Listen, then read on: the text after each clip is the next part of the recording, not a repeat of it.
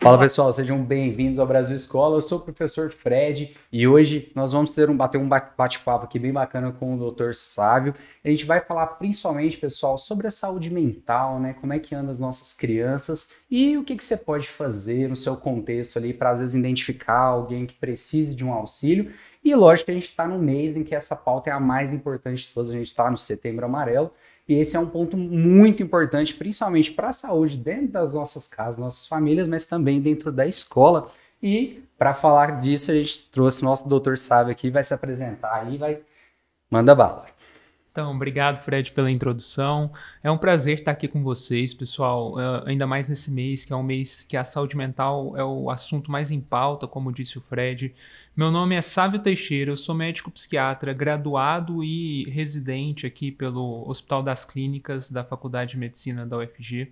Uh, eu sou atualmente preceptor e professor da Faculdade de Medicina, tenho pós-graduações em Filosofia e Neurociências e Comportamento e atualmente inventei de ser aluno do mestrado também, então a jornada como aluno continua sempre. Então a rotina vai dar certinho, né? Porque aqui o professor que vê as coisas e você ainda é aluno, né? E também trabalha com essa parte.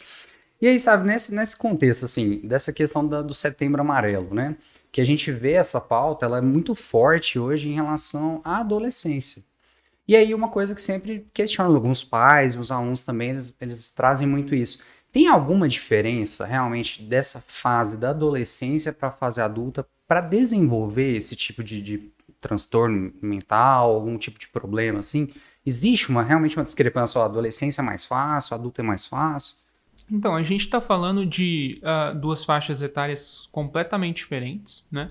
E, e o, os transtornos que acontecem na adolescência muitas vezes não são os mesmos transtornos que acontecem na vida adulta. A gente entende a adolescência como uma faixa etária muito vulnerável, como se fosse uma janela de transição mesmo, né? Na qual não se é mais criança, mas não é um adulto ainda. Né? E é uma fase vulnerável porque a formação da personalidade está se finalizando, né? a influência do meio é muito forte, a, os adolescentes ainda têm muita. Uh, ainda ligam muito para os pares, né? A aprovação dos pares é extremamente importante. A aprovação dos pais é extremamente importante, embora muitos deles não saibam nem uh, levar isso para o campo consciente, ter uma relação às vezes conflituosa com o pai, mas a verdade é que a maioria gostaria de ter uma relação harmônica. Busca aquela aprovação, né? Busca que, né, aprovação. É, vai contra tudo né? que o pai e a mãe quer, mas é, quer a aceitação. É. E tá naquele limbo da vida, né? Assim, você tá caminhando ali para um, uma vida adulta, uma vida profissional, uma vida mais independente, autônoma, mas você ainda depende dos seus pais, mas você gostaria de ter autonomia. Às vezes você vê seus pares tendo mais autonomia, a comparação nessa fase é muito massiva, né? Então a gente entende a adolescência como uma fase realmente vulnerável, em que há mais vulnerabilidade para aparecimento de alguns transtornos, né? E há também uma vulnerabilidade para alguns fatores que talvez levem a, a, aparecimento de transtornos, inclusive na vida adulta. Às vezes eles não vão aparecer na adolescência, mas na vida adulta, por conta de uma adolescência talvez mais turbulenta ou com alguns fatores, uh, podem aparecer. E você falou essa questão dos fatores, eu pensei aqui agora, né? Eu, como professor, estou dentro do ambiente escolar. Então, assim, eu vejo a escola com toda aquela estrutura, né? Atividade, tarefa para casa, prova, recuperação, simulado. Aí vai aumentando o nível, você já tem todas as Olimpíadas que esses meninos participam, aí entra vestibular, Enem. Você acha que o contexto escolar, ele é um gatilho para esse, esse, comportamento, esse desenvolvimento? É um gatilho, Fred. Assim, é, é claro que a gente não está aqui para para execrar o sistema educacional inteiro. A gente sabe que precisam de algumas mudanças, né? mas as mudanças têm que ser instaladas paulatinamente. É, muitas atividades na adolescência, muita pressão na adolescência. A gente sabe que essa pressão que antes começava no final ali, no pré-vestibular, hoje ela é trazida muito para cedo, né? Muito precoce, assim, às vezes está muito distante do, do, vestibular, mas as pessoas, os adolescentes já enfrentam muita pressão, uma rotina massiva, uma, uma rotina extenuante, né? A pressão para desempenharem, para performarem, pressão às vezes em casa pressão da escola. Os pais gostariam que a escola desempenhasse um papel educacional quase que completo, terceirizado total, para você chegar em casa, o menino cansado, só conversa aí, foi bom, tal, bota para dormir, é. né? Porque tá todo mundo também muito ocupado, nem dá para culpar os pais também por causa disso. Eu vejo a escola é um, um é, assim, eu trabalho muito com faixa do sexto ano, né? Então, de 10 a 12 anos ali seria essa faixa. E o que eu vejo muito é, como você falou, essa questão da aceitação dos pais. Então, muitas vezes a escola ainda tem aquele cuidado, porque é uma, é uma criança na fase inicial, aquela coisa toda, mas aí você já recebe a pressão, sabe? O pai reclamando porque foi pouca tarefa para casa. É. Aí você pensa, gente, mas eu quero que essa criança brinque, né? É, a gente já conversou várias vezes, muitas vezes a gente fala sobre isso. Tipo, eu prefiro passar uma tarefa na escola para o menino executar na escola com a minha supervisão do que mandar para casa, porque eu não sei como é que isso vai ser abordado, aquela questão toda, e como ele vai trazer, né? Então, realmente, a escola, ela tem os seus moldes, né, que a gente fala, tem os seus padrões, mas, né, eu acho que essa questão da saúde mental, ela tá batendo na pauta, porque eu trabalho numa escola que hoje nós temos um programa que, que cuida, né, que abraça essas crianças e que tenta fazer um acompanhamento melhor, porque está se tornando unânime. Todas elas parece que têm o potencial para desenvolver alguma coisa e a gente não sabe qual gatilho está tá sendo ativado, né? Muitas vezes isso é um, um complexo muito grande. Mas jogando para os pais, perguntando essa questão assim, o que, que, um pai pode fazer quando ele começar a detectar um, um, transtorno no seu filho, uma coisa assim? Como é que ele identifica? Eu acho que os pais ele, eles têm que entender que a escola e todas as esferas a, nas quais a, o adolescente e a criança estão inseridos são são estão juntos, estão em comunhão, né? Então, muitas vezes os pais eles identificam e vão culpar a escola ou, ou levar acusações para as outras esferas que o adolescente frequenta, né?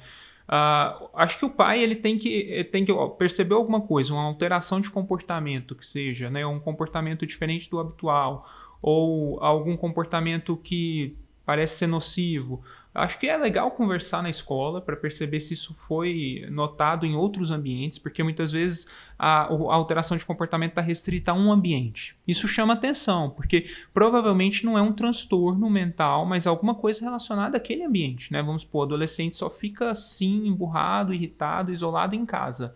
Na escola é super social, quer dizer, a gente tem que ver o que está acontecendo ali naquela isso, casa. Isso acontece muito. É. O pai chega lá e aí fala: Não, em casa meu filho é super tranquilo, senta é. ali, fica na dele, não fala nada. Só que na escola é o terror, né? Tipo, é o cross de energia. Mas e aí, puxando para essa ideia, assim, você, citou alguma, algumas opções, mas qual seria um comportamento padrão? Existe alguma coisa assim? Tipo, uma mudança muito brusca, algo que. É, o comportamento padrão é o comportamento de cada um, né? Então, assim, não tem como a gente padronizar um comportamento de todo adolescente. A gente sabe que cada um tem suas peculiaridades, sua criação, sua formação de personalidade, etc. Mas se há uma ruptura muito grande com o que vinha sendo apresentado e o que está sendo apresentado agora, isso chama atenção, porque não é comum. Uma mudança repentina e brusca de comportamento, de atitudes, de demonstração das emoções não é algo comum. De decisão você incluiria? Tipo, criança, ah, sempre quis fazer isso e de repente, ah, não quero fazer mais nada. Também é algo que merece ser, ser olhado. Assim, é, é o que a gente vê muito nessa fase do vestibular. Ah. É porque eu acompanho o menino do primeiro ao terceiro ano. Aí no primeiro ano, medicina. Segundo ano, medicina. No terceiro ano, quer fazer arte. Entendeu? Tipo assim, é um negócio tão grande e, e é, é, disruptivo pra gente, porque às vezes vem de uma família e todo mundo é médico. É. E aí não, sabe? Então, assim, às vezes eu fico preocupado, porque a gente não sabe até que ponto, eu como professor, se é a, a, a criança ali se desenvolvendo e se descobrindo, né? Talvez um profissional, ou se é um, igual você falou, eu tô saindo daqui para ver se meus pais é. vêm comigo, né? É, um termo que vem aparecendo bastante, eu já escutei muitas pessoas comentando na escola, é o tal do neurotípico. Isso é, é, um, é seria o que a gente, né, desculpa forçar, mas seria o normal que eles falam. Uhum. É essa questão. Então, tudo que eles falam fora do neurotípico seria um transtorno? É, não necessariamente um transtorno, mas algo que mereça ser, ser olhado e acompanhado e diagnosticado. Assim. A gente é aquilo que eu te falei, não tem como a gente padronizar de uma maneira geral, mas todo transtorno mental, inclusive dos adultos, a gente faz diagnóstico por um desvio de uma média de comportamento. Por exemplo, uma depressão é um desvio que a gente observa numa, numa parte da, das pessoas que não é o que a gente esperava, né? A pessoa ficar muito triste, isolada, sem energia para nada, isso não é o comum. Então, assim, a gente tenta é, criar essas, essas padronizações, essas classificações, até que a gente tenha parâmetros, né? Porque senão fica difícil. E aí chama-se de neurotípico uma criança com apresentação comportamental, uh, neurofuncional padrão.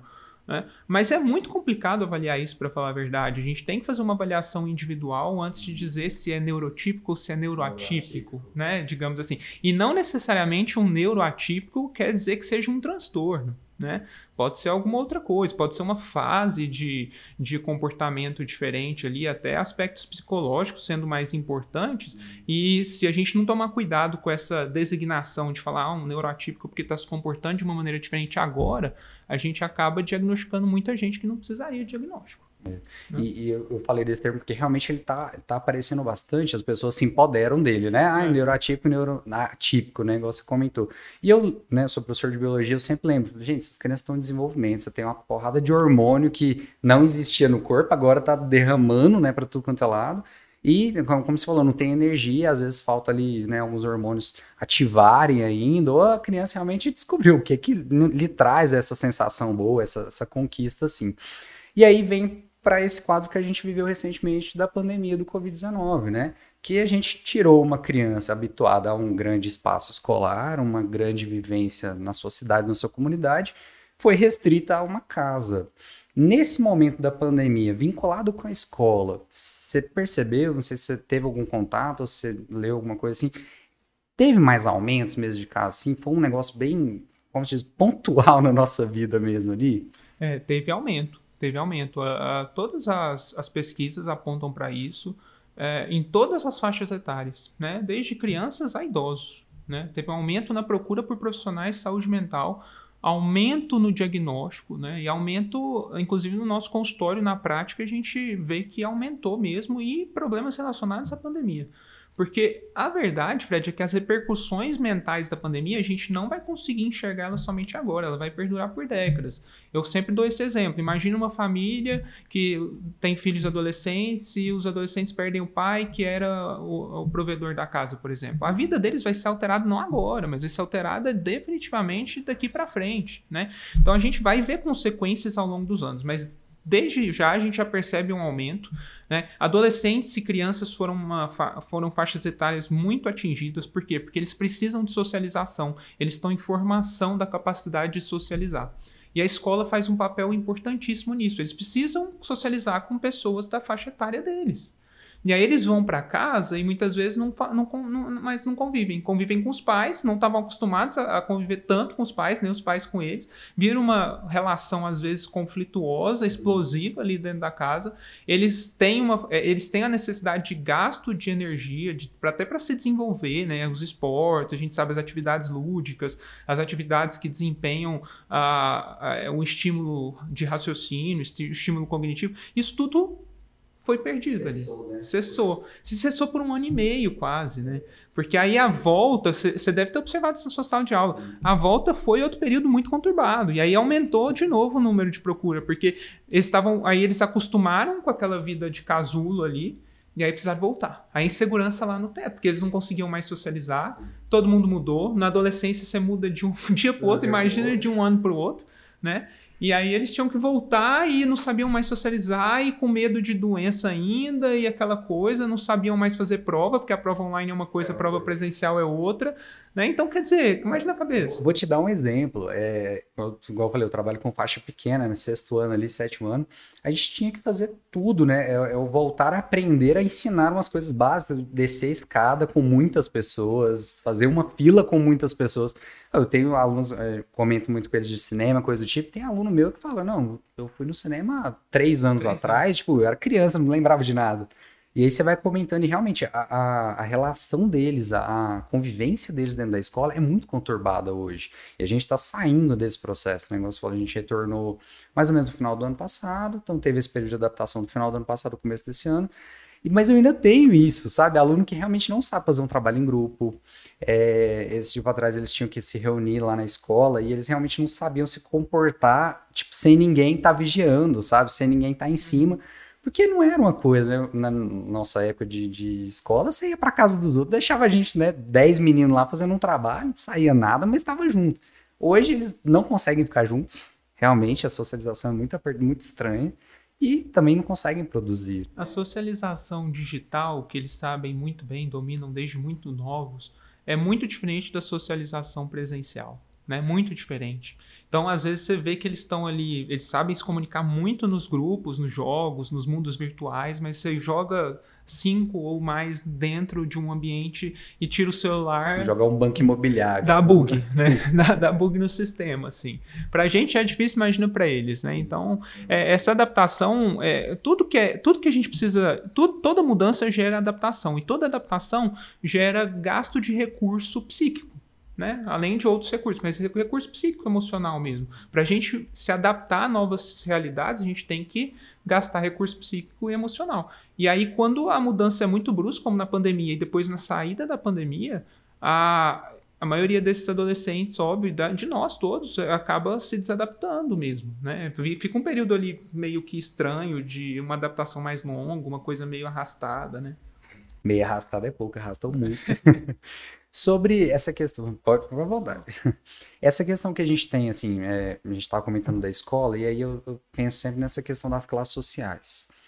Porque quando a gente, igual, eu trabalho em colégio particular, aí você tem todo um, um, cuidado, uma preparação, uma estrutura, eu tenho uma psicopedagoga, uma neuropedagoga, e aí vai todo mundo.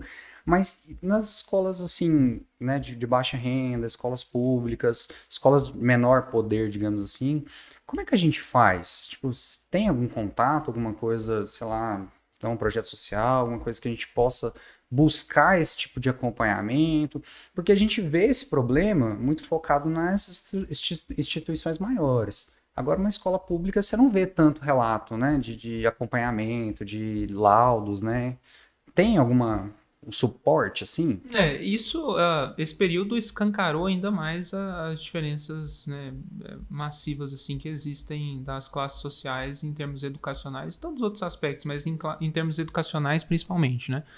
E, e, de fato, essas crianças, adolescentes, esses alunos de classes uh, econômicas mais baixas sofreram muito, porque é, eles dependem de recursos públicos, né? E e a gente sabe que né, o Brasil é um país muito complicado nesse sentido de políticas públicas educacionais, políticas públicas de saúde, porque aí tem que ter a união dos dois, né? O que, que é, é seria necessário? As secretarias de saúde se unirem com as secretarias de educação, né, fazer um suporte ali desses, desses alunos com profissionais de saúde mental, né, psicólogos, psicopedagogos, para que conseguisse identificar e ajudá-los mesmo nessa adaptação, porque eles também estavam sofrendo. Eles tiveram que ir para casa, depois tiveram que voltar, às vezes não tinham nem recurso para acompanhar digitalmente a, a, educação deles, né? Sofreu um corte, assim, um, um, entrou num fosso gigantesco. Eu tive um contato com a escola que foi um ano sem aula, sem aula. Né? E a aula tem uma escola que as atividades eram deixadas num supermercado, para que os alunos fossem lá buscar, porque não tinha como o professor ficar 24 horas por dia na escola. E, mas, assim, dessa estrutura que a gente tem hoje, tem algum local que, que um aluno meu possa procurar gratuitamente? Então, tem os CAPS infantil, né? Os CAPS infantil, que é o Centro de Atenção Psicossocial, né? Nossa saúde mental, é, do jeito que ela foi estruturada nos últimos anos, a gente sabe que os CAPs têm um papel fundamental na captação de, de, de atendimento uh, né, primário da, da, da, população. E tem um CAPS que é infantil mesmo, né, que atende crianças e adolescentes. É claro que a, a gente gostaria que tivesse muito mais CAPS infantil e que todas as cidades tivessem o, o né, o, o suprimento de pelo menos um CAPS infantil na cidade. A gente sabe que isso não acontece geralmente eles existem nas cidades maiores e tal, e talvez nem dão, alguns nem deem conta da demanda que é grande. Mas o, o, o, acho que o principal é procurar um CAPS mesmo, né, que é um lugar de atendimento psicossocial multidisciplinar para essas crianças e adolescentes, né? Se forem casos mais graves, provavelmente ficam no CAPS. Não, o CAPS consegue dar alguma outra orientação. Se o CAPS estiver mais cheio, a própria saúde da família tem que ter esse papel de atender um adolescente, encaminhar para o serviço de psicologia do Estado, da prefeitura, né? E, infelizmente, a gente fica muito à mercê de políticas do município e políticas do Estado, né? Ah, é para trabalhar junto, mas elas entram em conflitos. É, elas entram em conflitos, elas não trabalham juntos, nem com a federal, nem a municipal, nem a estadual. E às vezes um joga para outro. Eu já trabalhei em sistema público de saúde mental, é, é o municipal jogando para o estadual e jogando para o federal, e enfim, essa briga ninguém que não leva ninguém a nada. Né? E, mas os CAPs talvez sejam um, um, um caminho, assim, né? E puxando mais uma vez, vou aproveitar que você está aqui, lógico. Uma dica, assim, para uma posição como a minha, professor, como, eu, como talvez eu me identificaria, ou eu posso cuidar melhor do meu aluno ali, às vezes até, né, no caso da minha estrutura que eu tenho de apoio, eu posso indicar para ali, mas e quem não tem, assim, o que, é que dá para fazer, dá para, sei lá, orientar? Como é que eu, o que eu quero que você entenda, assim, como é que eu olho para o meu aluno e realmente percebo um gatilho que foi ativado, alguma coisa assim? Tem um... Então, é, eu costumo dizer que tem que, a escola tem que funcionar como um organismo vivo, assim, porque se a gente jogar nas mãos de um professor né, a saúde mental de todos os alunos, olhar, observar a saúde mental de todos os alunos, a gente sabe que não tem como. Né? Você sabe o tanto eu de tenho 40, Eu tenho 40 é. em cada é, sala, né? Eu tenho é. 10 salas. O que, o que às vezes, quando é alguma coisa mais, mais grosseira, assim, mais aparente, talvez você note mudança de comportamento nesse aluno na sala de aula. Né? Às vezes ele, por exemplo, sentava na frente, costumava conversar e fica isolado. Adolescentes costumam mostrar até na aparência se tem alguma coisa é, acontecendo, assim, costumam ficar isolados, às vezes botam o capuz, ficam mais sisudos, né? Hum, mais fechados. Né? Aquela né? coisa que corporalmente eles se mostram mais fechados. E se você observar, talvez chame, compense chamar ele e falar assim, oh, o que está acontecendo? Está acontecendo alguma coisa? Né? Se for um caso que chama mais atenção, chamar a própria família, acionar o serviço de pedagogia e tal.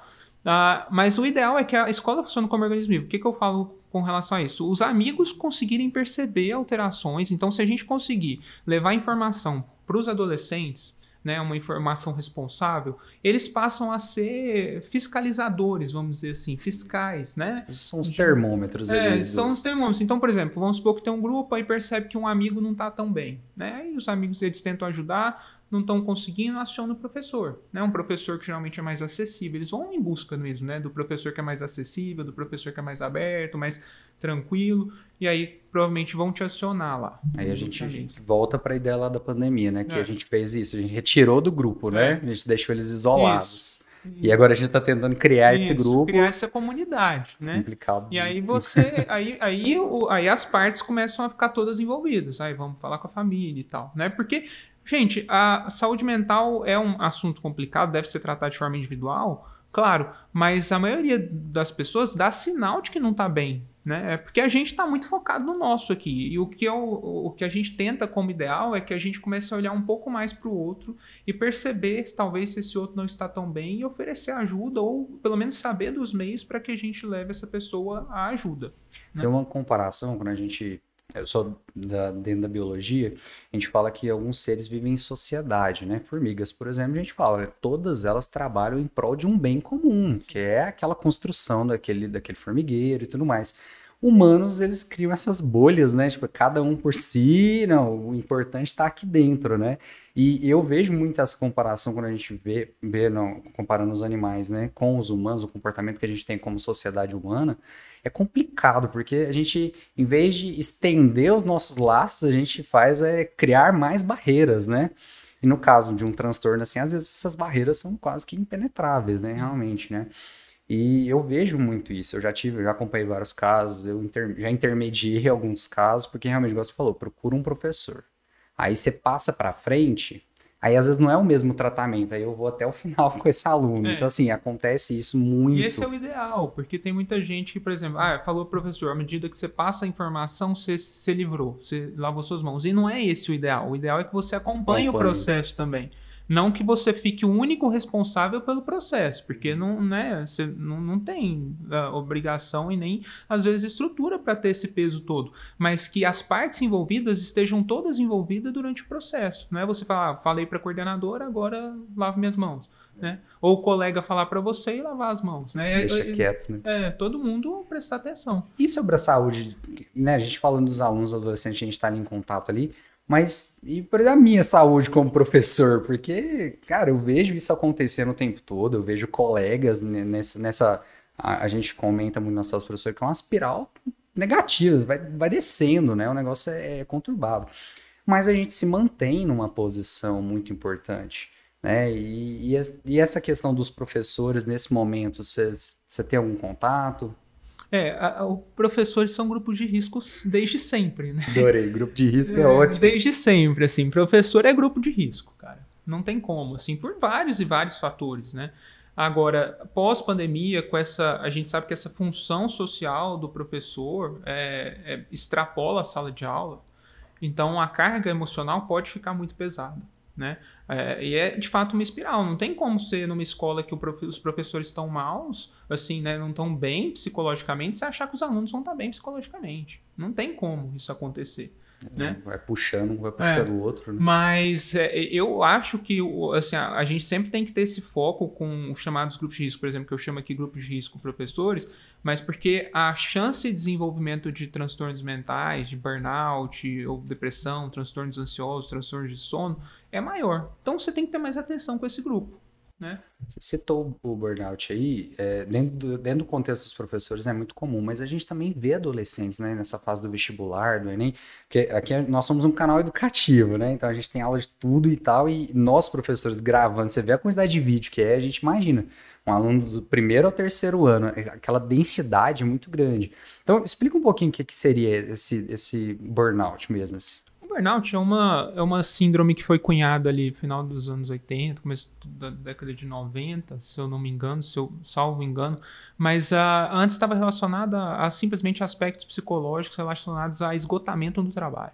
Tipo, tá? repetição ali. É. Esgotamento, sensação de esvaziamento emocional, esgotamento no trabalho, falta de estímulo, e, e, e, aí a pessoa se sente de fato esgotada, assim, no limite, não consegue mais desempenhar, perde a funcionalidade no trabalho, e isso acaba até se, alastrando para as outras esferas, mas é principalmente relacionado ao trabalho. Né? Então pode acontecer em qualquer ambiente, pode acontecer em trabalhos extenuantes, pode acontecer em trabalho com baixo estímulo, pode acontecer em trabalhos em que a autonomia do trabalhador não é muito bem respeitada, que ele não tem reconhecimento dos colegas nem dos superiores, pode acontecer em empresas que o funcionário não se vê é, progredindo na carreira, às vezes vê o emprego em risco quase o tempo todo. Enfim, são vários os fatores de risco então, para o burnout. O aluno ali estudando para o Enem não faz a mínima ideia como vai ser, não. porque são três anos para um dia, dois dias de prova no caso. É. E estudante pode ter burnout, porque estudante é a função uhum. social é, dele. O trabalho né? É o labor dele, é, né? Ele não recebe, mas ele é, o labor dele é, é o, o, estudo. Então, ele pode sim, porque a, a matéria, é, a demanda é muito grande. A gente sabe que assim, a, as matérias aumentam e o tempo não aumenta. Então, assim, na, antigamente, é, por exemplo, na minha época já era pesado, porque eu lembro que quando eu fui pro terceiro ano eu tinha aula sábado de manhã, prova sábado à tarde. Minha filhada agora entrou no segundo ano e já tem esse esquema. No segundo ano, no segundo ano eu lembro que eu não tinha atividade no sábado. Ela já tem prova todo sábado, né? Logo, eles ocupam feriado com aula, assim, e, e, mesmo nos dias de descanso, ah, domingo, feriado, eles têm que estudar, tem a carga deles em casa estudar. Se não estudar, o pai cobra. Ou eles mesmos se cobram, porque eles querem, né, também Sim. passar. Então, não, então não tem descanso. Porque o trabalho, ele tem que ter descanso né? Você tem que trabalhar, quando você chega em casa, o ideal é que você não tenha demandas do trabalho, que você consiga desconectar, viver sua família, fazer suas coisas. Professor, isso é, é impossível. É impossível, porque professor, a jornada é tripla, né? Senhora, sai da escola e prova é. corrigir. Então, uh, pensando no meu aluno aqui que está assistindo a gente, está acompanhando a gente, o que, que ele pode buscar para ter uma saúde mental ali durante esse período de estudos dele? Porque a nossa faixa aqui mesmo é realmente pra, para o Enem, né? Então a gente tem alunos que começaram desde o primeiro ano, já se preparou bem e tudo mais, e chega no terceiro ano com um pouco mais de confiança. Mas tem outros que, né, acordaram para a vida ali no terceiro ano e quer botar o tempo em dia e vai conseguir. Então, o que que ele busca? O que que nós, assim, com toda essa rotina, deve buscar? Oh, é buscar a rotina mais equilibrada possível. Eu entendo que nessa fase vocês vão ter que se dedicar aos estudos, isso é natural e, e espero que se dediquem mesmo, porque compensa. Mas não deixem de ter tempo para vocês. Assim, eu, eu, costumo dar a dica, ó, pelo menos meia hora por dia de momento que seja seu, sabe? Que não esteja relacionado aos estudos. Geralmente no final do dia, momento que você consegue desconectar, assistir alguma coisa que você gosta, conversar com alguém, né? Ligar para namorada, namorado, né? E, e, não pensar em estudo, sair da sua cabeça ali de estudante, sabe? Pelo menos por meia hora por dia, isso é o mínimo. Né? atividade física ajuda muito. Muita gente deixa de fazer atividade física por falta de tempo e por prioridade nos estudos. Eu acho que o caminho talvez não seja bem esse. Eu entendo que talvez não dá para fazer atividade física todo dia, mas mantenha seu corpo ativo, né? Pelo menos três vezes por semana, porque isso vai te ajudar, inclusive, a render melhor nos estudos.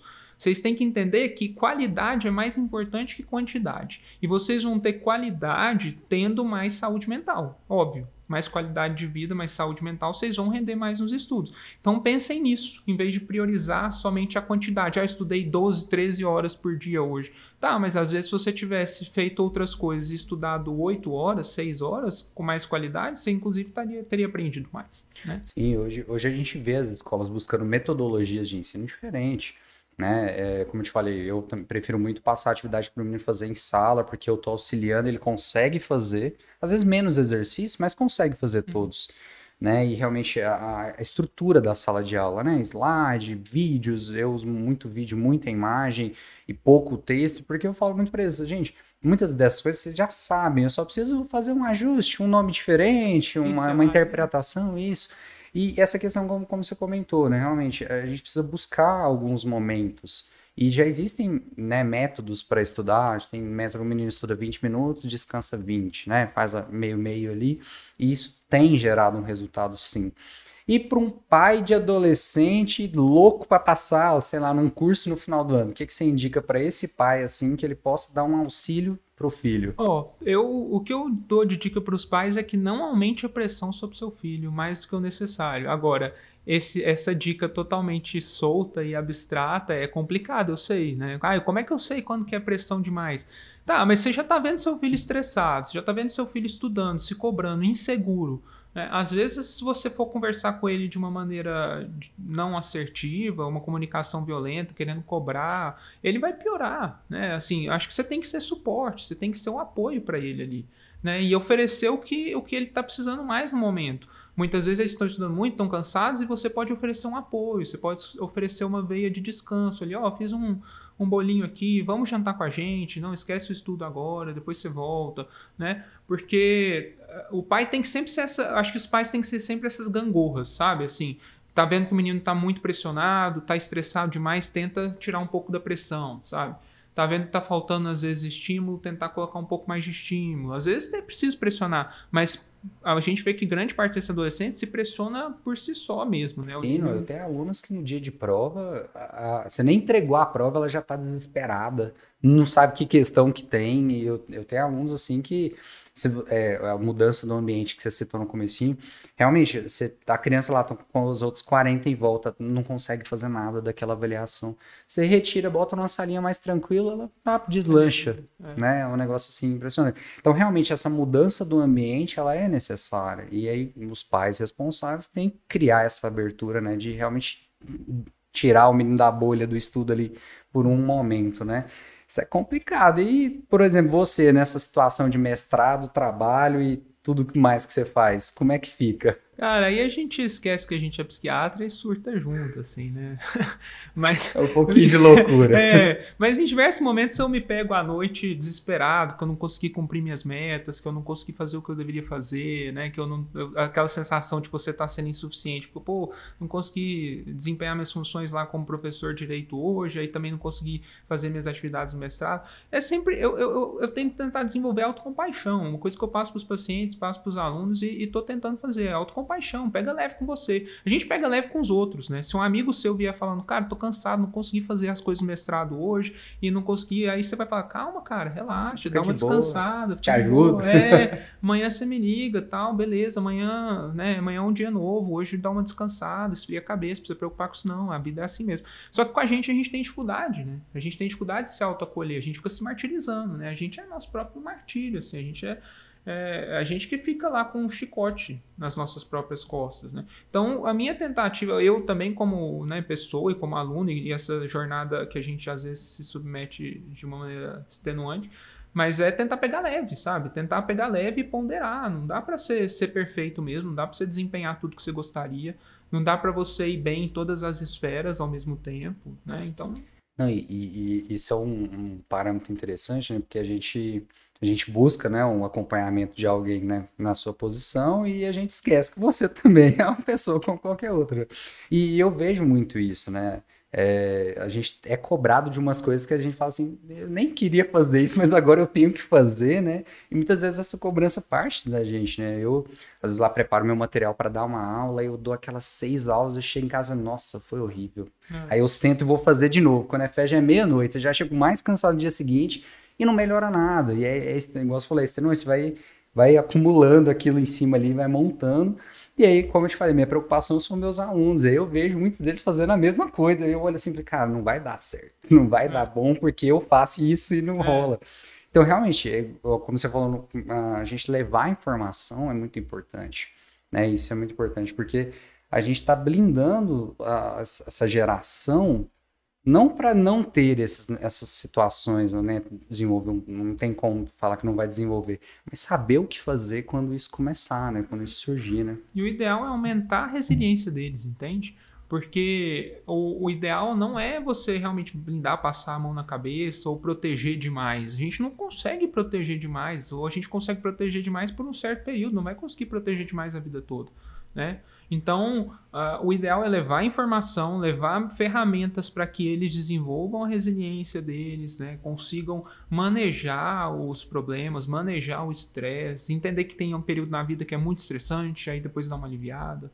E aí você descansa nesses alívios e depois enfrenta outros períodos mais estressantes, né? Tentando pegar leve consigo. As férias. Tanto, as férias. as férias. Descansa nas férias. Tem aluno que vai estudar nas férias. Depois, gente, pelo amor de Deus, não é o... pega no livro. Os cursos, os cursos intensivos, é. aquela coisa, aparece é. isso, aparece aquilo. Quando é férias, não passou 30 é. dias é, não descansou, né? Descansou, não descansou e nem estudou direito. É, também ficou aquele é, limbo. Mentalmente. É. Então, é. é. mais ou menos isso, né? É, é você tentar criar ferramentas para que eles enfrentem a vida adulta e o resto da vida deles com mais resiliência, mais mecanismos que a gente chama de coping, né? As habilidades que as ferramentas que a gente tem para enfrentar os problemas, enfrentar as adversidades, sabe? Mas esse momento que a gente está do setembro amarelo, realmente, a gente vê uma, é uma pauta muito importante dentro das escolas hoje, um, todas as que eu conheço levam isso muito a sério. E não como aquela questão, ah, falar de saúde mental no setembro, não, mas para reforçar o que é feito nas escolas, né? Todas que eu trabalho, como eu falei, tem um suporte, a gente já tem uma certa atenção, a gente recebe esses laudos, muitas vezes desses alunos a gente recebe, para que a gente também tenha um trato correto. Então, o setembro hoje, na estrutura escolar que eu vejo, as que eu conheço, ele é um momento de reforçar, de trazer essas informações, como você citou, a gente recebe muito palestrante, ou criações para que a gente blinde esses alunos para, como, como você falou, eles serem o termômetro da sala de aula. E aí, como é que é esse setembro amarelo, assim, para você na posição como, né, professor também e como atuante ali? O setembro amarelo é muito importante nessa na questão de, de conscientização mesmo. É, é, claro que não vai ser somente em setembro que a gente se importa com saúde mental e, e, as pessoas cada vez mais têm entendido isso, né? Porque as escolas, como você disse, estão trazendo ações que são permanentes, ações do ano todo. Né? Mas em setembro a gente foca os, os olhares para isso, para conscientização. Às vezes é momento de trazer os pais juntos para tentar fazer palestras, né? levar mais informações, levar profissionais especialistas para que ah, haja informação de qualidade chegando às pessoas. A gente sabe que nesse mundo informação de qualidade é algo cada vez mais escasso, né? um bem de consumo muito escasso hoje em dia. Então, o setembro serve muito para isso, sabe? E nós profissionais em setembro a gente já fica, a gente acaba que fica mais atarefado, mas também num bom sentido, porque a gente acaba palestrando muito e dando muito auxílio didático, educacional. E a gente, e eu vejo que cada ano que passa mais instituições entram em contato, por exemplo, para que eu consiga palestrar ou que a gente consiga fazer algum tipo de ação e pensar inclusive em ações que não durem somente em setembro. Então isso já é um ponto muito importante, porque ah, acho que é, é, é, o principal que a gente tem que fazer é conscientizar primeiro, que é uma pauta importante, conscientizar que tem, tem solução, tem apoio, tem saída para situações difíceis é, psiquicamente. E, e, a partir disso criar uma sociedade e comunidades mais conscientes e com mais ferramentas para enfrentar os problemas. Acho que esse é o segredo, né? A gente tem uma sociedade consciente do que está acontecendo e que pode usar melhor as ferramentas que a gente tem, né? Realmente. Doutor, queria agradecer a sua presença aqui, muito obrigado no nosso canal. Realmente, você que está aí acompanhando, espero que vocês tenham aproveitado bastante esse bate-papo e né? Busquem ajuda se vocês precisam, ou então fiquem alerta com os colegas de vocês e principalmente com a família de vocês, né? Porque muitas vezes, né, vocês estão, são o ponto principal ali para todo mundo. Para você que está estudando aí para o seu terceiro ano, para o seu vestibular, saiba que existe limite para tudo que você precisa e às vezes você sim precisa de ajuda e a gente pode ter um suporte, às vezes vai te auxiliar a chegar mais longe nessa carreira, nessa coisa que você quer. E, doutor, pode É isso, cara. Fred, obrigado pelo convite, obrigado Marina pelo convite, ao pessoal todo. Uh, para mim foi uma honra estar aqui, assim, tô realmente muito feliz de poder ter batido esse papo, né? Gostaria de passar muito mais tempo aqui, mas aí ninguém também assistiria, né? então, foi muito bom. É, me coloco à disposição de vocês, tá? Meus contatos, é, como eu puder ajudar, né? Assim, professores, é, coordenadores, inclusive alunos. É, acho que a gente tem que tentar realmente criar essa comunidade mais consciente, que um ajuda o outro para que a gente tenha mais saúde mental e que vocês passem por essa fase muito difícil, eu sei, já passei por ela também, mas ela passa e que vocês passem da melhor maneira possível.